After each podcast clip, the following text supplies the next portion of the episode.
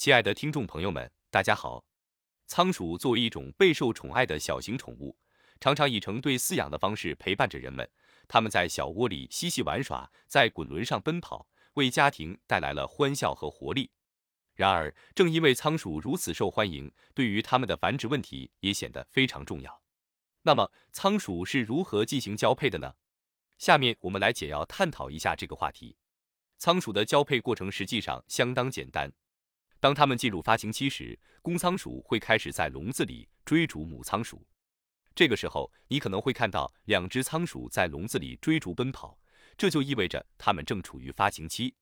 在这个时候，你最好将仓鼠的饲养环境进行清理，确保环境干净整洁，避免过于肮脏的环境影响它们的健康。当仓鼠进入发情期时，交配会自然而然的发生。公仓鼠会追逐母仓鼠，并与其交配，这是它们自然繁殖的过程。在交配完成后，母仓鼠会怀孕，一段时间后会产下仓鼠宝宝。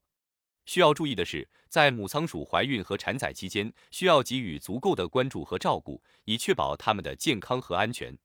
总之，仓鼠的交配过程相对简单。当公仓鼠和母仓鼠进入发情期时，交配会自然而然的发生。在它们交配后，要关注母仓鼠的怀孕和产崽情况，确保它们在繁殖过程中得到适当的照顾。感谢您的收听。